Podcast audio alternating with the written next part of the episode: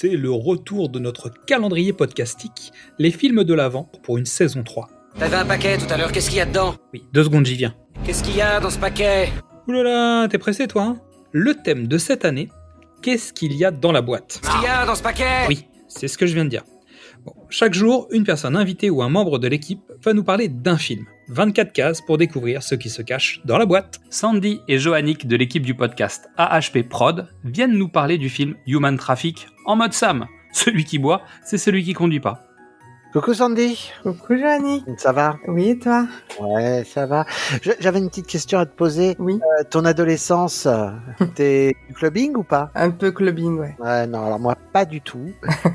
Et pourtant, euh, il y a un film qui a vraiment marqué ma vie de jeune adulte. Oui. Bah, c'est Human Traffic. Et que je t'ai fait découvrir, Voilà, moi je l'ai pas découvert euh, quand j'étais ado. et ce qui peut changer quand même plein de choses. Énormément. Donc, nous allons parler de Human Traffic de Justin Kerrigan. Exactement. Alors, Sandy, qui on retrouve dans ce film Alors on retrouve euh, Jeep, interprété par euh, John Sim. Alors, manifestement, euh, moi, hein, mais manifestement connu pour beaucoup de séries euh, britanniques. dont euh, Doctor Who. Ouais, il paraît que c'est très connu, ça. Il paraît. On a aussi Nina, euh, qui est interprétée par euh, Nicolas Reynolds. D'accord, elle s'appelle Nicolas, mais c'est une fille, hein. Oui, c'est Nicolas sans S. Pareil, hein, moi, je la connais pas à part pour ce film. Je la connais pas non plus. Donc après on a Sean Parks, qui joue le rôle de Coupe. Pareil, hein, d'après ce que j'ai vu, beaucoup de séries euh, britanniques, dont certaines où il a le premier rôle. hein. Mais c'est vrai que lui non plus, je le connaissais pas tellement. Mhm. Ensuite, on a Lauren Pickleton, qui joue le rôle de Lulu. Oui, et pour Lorraine, c'est pareil. Hein. Moi, j'ai rien vu de, Non, connu en dehors. hein. Voilà. Par contre, voilà, on va attaquer certains acteurs là qui ont eu une petite carrière quand même. Mm. Bah, on a Danny Dyer, qui joue le rôle de Moff. Et là, oui, on l'a vu dans, en tout cas moi, deux excellents films que j'adore, puisqu'il a, il est un des, des personnages de Severance et de Doghouse. Il a un petit rôle aussi dans Ki- euh, Skin. Ouais, ta série de cœur. oui. Et en second rôle, Oui. on a peut-être l'acteur le petit rôle, ouais, bon, qui, il a deux, trois scènes. Ouais, il, a- il doit avoir trois scènes dans le film, mais euh, c'est peut-être l'acteur le plus connu hein, de, de ce casting. C'est Andrew Lincoln. Oui, qu'on connaît euh, particulièrement pour The Walking Dead. Bah, c'est quand même Rick, hein Quand même. c'est quand même le shérif, le marshal, hein, c'est quand même, euh, hein, c'est quand même Rick, quoi, merde. Il joue le rôle de Félix. Ouais, même le, ouais, même là, ça va pas. Enfin, c'est pas. Alors, le synopsis, il est très simple. Hein, techniquement, c'est vrai que l'histoire, ça tient sur un post-it, si on regarde Oui. comme ça de loin. Donc, on retrouve euh, Jeep, Lulu, Coupe, Nina et Moff. C'est cinq potes dans la vingtaine, comme tu l'as dit, qui vivent donc à, à Cardiff, au Pays de Galles. Et puis, ils sont à un moment charnière de leur vie. Alors, certains l'ont connu, d'autres moins, mais c'est vraiment ce moment où on se demande qu'est-ce que va être notre vie. hein. En attendant le week-end, bah, ils cherchent à s'évader de la monotonie du quotidien. hein. Bah, leur truc, c'est d'aller en club pour aller s'éclater bah, avec de la, de la musique euh, électro qui était euh, très très très très très tendance hein, à cette époque-là euh, en Angleterre. Oui, oui. Et surtout bah, en consommant des substances, Alcool et substances, ouais. beaucoup de substances différentes. hein. Énormément. énormément. mais mais le film c'est pas que ça, c'est pas juste euh, la soirée euh, sous exta de cinq potes. C'est quand même un petit peu plus recherché que ça. Ah oui, oui, on, on explore énormément de thèmes. Il y a l'amitié, l'amour, l'ennui, les- la sexualité, le- les angoisses, les excès le- et l'expérimentation. Ouais, et ils expérimentent beaucoup. hein. Énormément. C'est vrai que on est plus dans un, mais un truc, je pense que beaucoup d'adolescents ou jeunes adultes ont, ont cherché à trouver. Moi, moi-même, enfin, je, je, quand le film, quand j'ai vu le film, je devais avoir 22, 23 ans et j'étais en plein dedans, Mhm. à, à chercher euh, l'évasion, la liberté. Évidemment. Et dans ce film, en fait, c'est ça. C'est qu'au fur et à mesure de la, de la soirée, Mhm. on, on comprend leur, euh, leurs aspirations et puis leurs relations compliquées avec le monde. Non, mais carrément. Et par contre, je voulais revenir là-dessus, même si ça se passe dans les années 90, euh, je, je pense que même les jeunes de maintenant sont confrontés aux mêmes choses et aux mêmes doutes. Ouais, ouais, ouais. C'est vrai que bon, bah, Il y a peut-être juste la musique qui change, mais euh, Et encore, c'est de l'électro, donc. euh, Ouais, mais c'est peut-être un peu plus house, un peu plus, euh, tu vois. mm. Mais c'est vrai que le film a bien vieilli. Hein. Oui, oui, oui. Enfin, il a pas vieilli, je trouve. On- oui, on se dit pas c'est démodé, on fait plus ça. Les, les jeunes de maintenant font exactement la même chose. Ils sortent, ils boivent, ils peuvent consommer et se et euh, douter de leur vie, de leur av- avenir, être confrontés à plein de choses, l'anxiété, tout ça. Ouais, ouais. Je crois que le seul truc qui va marquer l'époque dans ce film, c'est le fait qu'il s'appelle avec des téléphones fixes. Oui, C'est, je pense, peut-être le seul truc, c'est qu'il n'y a pas de portable. c'est vrai. Alors dans ce film, euh, comme on parlait du casting, par contre, on peut noter la participation du, euh, de Carl Cox, donc qui joue le rôle de, alors c'est Pablo Hassan, c'est euh, le patron euh, mafieux de la boîte de nuit où ils vont. Et pendant le film, nous avons une scène qui s'appelle plus ou moins la politique du joint. Oui. C'est comment se passe le passage d'un joint d'une personne à une autre et comment des gens euh, font pour essayer de récupérer le joint avant les autres. Et la personne qui explique cette scène, c'est euh, Howard Marks, qui est quand même un des plus grands trafiquants de drogue de cannabis qu'il y a eu dans les années 80 et 90. Quoi. Ouf. Et alors je trouve que le film est un petit peu en avance sur son temps concernant les femmes. C'est c'est pas dit ouvertement en fait, il y a Non. pas de euh, regardez ce qu'on vous montre. C'est suggéré, mais ces nanas ont un putain de caractère. Non, non, mais de ouf. Elles, euh, elles, ne veulent pas, euh, ne veulent pas être euh, victimes d'un de mecs toxiques ou d'harcèlement ou. euh, C'est dès le début du film quoi. C'est-à-dire qu'il n'y a pas de morale tout au long. C'est vraiment dès le début du film, on sait que c'est des nanas qui se considèrent euh, éga- Enfin, c'est c'est du féminisme euh, soft, mais qui est, qui est normal. Et je trouve que fin des années 90, c'était pas totalement le cas dans tous les films. Non, non, carrément pas. Mais c'est vrai que, euh, mais c'est pas du féministe abusé. C'est euh, vraiment euh, la moindre des choses. On est sur un film. Alors je sais pas comment expliquer ça. Il est, il est extrêmement compliqué à, à expliquer dans sa manière de d'être filmé. On est sur un film MTV quoi. Oui. Enfin c'est c'est une succession de, de, de- de scènes. On a un fil rouge avec une histoire, mais euh, avec des scènes totalement euh, what the fuck. On a des scènes qui se passent dans la tête de ces personnages. On peut voir leurs pensées, leur imagination, et on voit aussi leur délire. Alors pour ceux qui connaissent, on est un petit peu dans un délire euh, de la série Scrubs. Vous voyez quand le quand, quand les personnages s'imaginaient des choses et qu'on avait des scènes totalement euh, à côté ou ou absurdes en fait. Il se passe des choses et en fait enfin on, on se rend compte que bah, que c'est peut-être l'effet de la drogue déjà Mhm. parce que c'est peut-être le petit point négatif du film pour moi, c'est que je trouve dommage. Alors, il en fait, il ne fait pas l'apologie de la drogue. Attention. Non. Mais le film a tendance à la glamouriser un petit peu. Vrai, bah, un petit peu parce que quand tu vois, euh, quand tu vois euh, l'un des, des, des personnages, c'est pas rose tous les jours pour lui. Hein. Non, c'est pas rose, mais c'est vrai qu'à aucun moment il est, il est, il y a, il y a un problème d'overdose ou de santé Non. mentale en fait. Non. Après, c'est, ça reste une comédie et pas un film dramatique non plus. je sais bien. faut rester un petit peu léger. Mais, mais, mais malgré tout, euh, le- les problèmes de la drogue sont présents. Oui, oui, mais ça reste quand même un peu léger. Les, les, les protagonistes sont conscients qu'il faut que la drogue, ça soit qu'une passade dans leur vie. Mhm. Le réal, il nous donne envie de les croire, hein, c'est pas le problème. Hein. Euh, il nous fait pas du moralisme euh, comme Danny Boyle dans Transpotting. hein. oui, c'est un problème pour moi.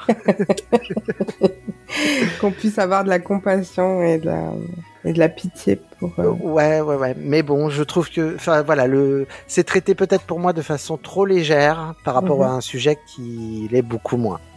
Oui, Voilà. Mais de l'autre côté, ça reste un très bon moment. Alors, peut-être que si vous le voyez alors que vous avez 40 ans passés, ce film va pas du tout vous parler parce que ça reste le film d'une génération. Il faut un petit peu se, se rappeler de sa jeunesse. Ouais, je pense, mais je, ça fait partie de ces films où c'est vrai que quand on a eu la, quand on l'a vu à 20 ans, on a eu de la chance en fait, parce que c'est là où, où le film marche le mieux. Ah, mais après, j'ai vraiment apprécié ce film et euh, je me suis rappelé de certains, de certaines choses. euh, un personnage pouvait me, me faire penser à quelqu'un euh, de ma jeunesse. Alors un 2 était en préparation, on va dire. Mm. Je crois que c'était surtout euh, par cagnotte. Il y a eu enfin il y a eu beaucoup de choses de dites en 2021 et depuis pas de nouvelles. Pourtant manifestement tous les acteurs étaient d'accord pour rempiler. Donc je ne désespère pas. J'aimerais voir ce que sont devenus Ces cinq personnages. ces cinq persos. Ouais, ouais, ouais, ouais. Euh, bon, Félix, on sait, hein, il, il a eu un problème avec des avec des zombies. Mais pour les autres, pour Et les beaucoup de peine d'amour aussi dans Oh. Love Actually. aussi, c'est vrai qu'il a joué dans Love Actually. Mais pour les autres, j'aimerais, je serais curieux de savoir comment ils ont évolué après. euh, Ouais, ouais, ce serait très intéressant de voir euh, ce passage euh, à l'adulte euh, confirmé en fait. Je pense que ça pourrait être ça. Voilà, savoir pour qui euh, effectivement c'était qu'une passade et qui Mm. n'a pas réussi à, à décrocher de sa vie d'adolescent, quoi. Et c'est pas évident pour tout le monde. Exactement. J'espère qu'on vous a donné envie de voir le film. Euh, merci au pitch Merci énormément le pitch. de nous avoir donné l'occasion de, de pouvoir en parler. Et puis, euh, il nous reste plus qu'à vous faire des bisous. Des bisous. Sandy, Joannick, merci pour cette nouvelle. Retrouvez l'équipe de AHP Prod dans le podcast sur la saga American Horror Story, mais aussi sur plein de faits divers. Sur la tête de ma mère, je vous jure, je prends un super pied à me défoncer et à kiffer la musique. La vie est trop géniale. Qu'est-ce qui va pas? Rien. Je traverse une crise monumentale, une attaque de Monsieur Bandemou.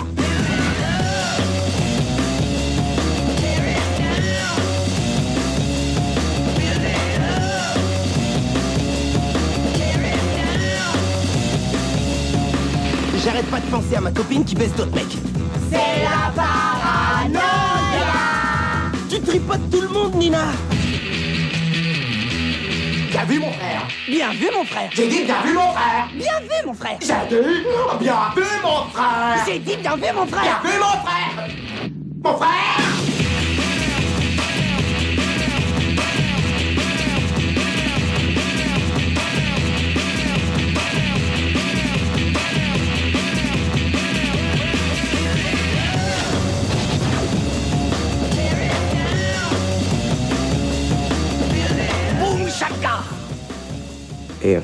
et- et R2D2, euh, quand... quand- tu, tu te souviens quand... euh,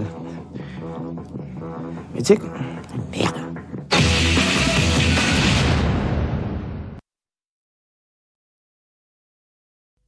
Ninu a vu, elle aussi est de retour chez nous. Elle vient nous parler du film Locataire de Kim Ki-duk. Nina, le micro est à ta disposition. Bonjour à toutes et à tous. Aujourd'hui, je vais vous parler d'un film que j'affectionne particulièrement. Il s'agit de Locataire, un long métrage d'une heure 27, écrit et réalisé par le cinéaste coréen Kim Ki-duk et sorti en 2004. Dans ce film, nous suivons Tae-suk, un marginal qui a pour habitude d'occuper les maisons vides lorsque leurs habitants sont en vacances ou en déplacement. Il est toujours très respectueux, il vit comme s'il habitait réellement les lieux. Donc il mange les provisions et porte les vêtements trouvés sur place, mais il fait la vaisselle et la lessive, et il répare même les objets cassés s'il en trouve. Son train de vie est parfaitement réglé. En tout cas, jusqu'au jour où il entre dans une maison qu'il pense vide et où se cache en réalité Sunha, une femme battue par son mari. Incapable de repartir sans bruit comme il le fait d'habitude, Taesuk prend sous son aile Sunha et l'initie à son mode de vie hors du commun. Décédé en 2020, Kim Ki-duk est connu pour ses films controversés d'une rare violence, dont certains avaient même été interdits en Corée. Même s'il compte quelques scènes de violence, Locataire ne fait pas partie de cette catégorie. Pour moi, il s'agit d'une histoire d'amour poétique sur la différence et le fait de vivre en marge. D'ailleurs, pour ce film, Kim Ki-duk a reçu le Lion d'argent du meilleur réalisateur à la Mostra de Venise. Personnellement, j'ai choisi ce film car, hormis la métaphore de personnages vivant out of the box ou hors du système sociétal, une scène en particulier m'a fait penser à notre thème. Qu'est-ce qu'il y a dans la boîte? Ici, il ne s'agit pas d'une boîte à proprement parler, mais d'une cellule d'isolement dans laquelle notre protagoniste se retrouve enfermé. C'est une punition pour son mode de vie différent.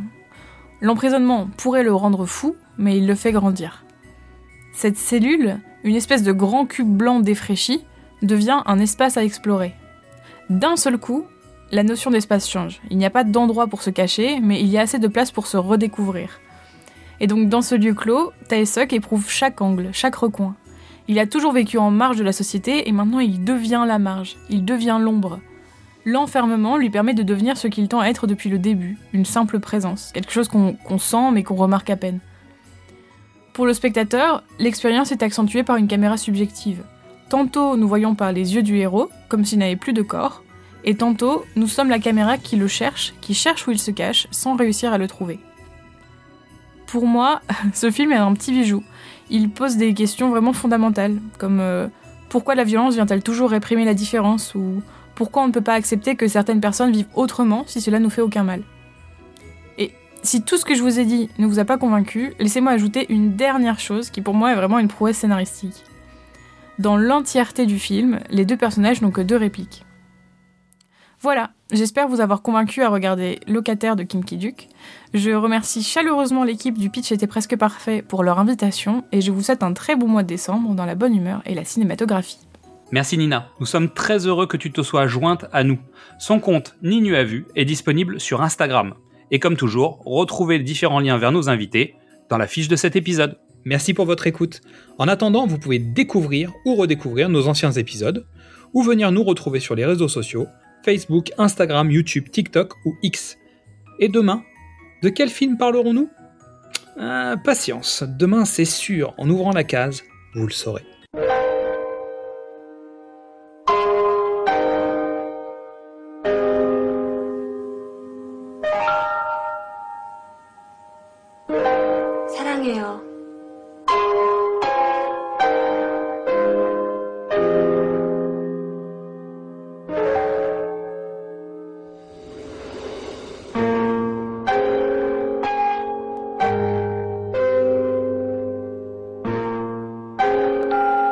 가족은 잠시 제주도 여행을 떠납니다.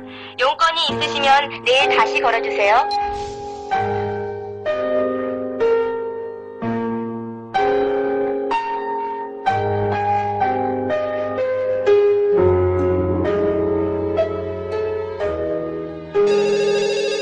도대체 뭐가 부족해? 뭐가 불만이야? 너 때문에 미치겠어. 정말 안 받을 거야?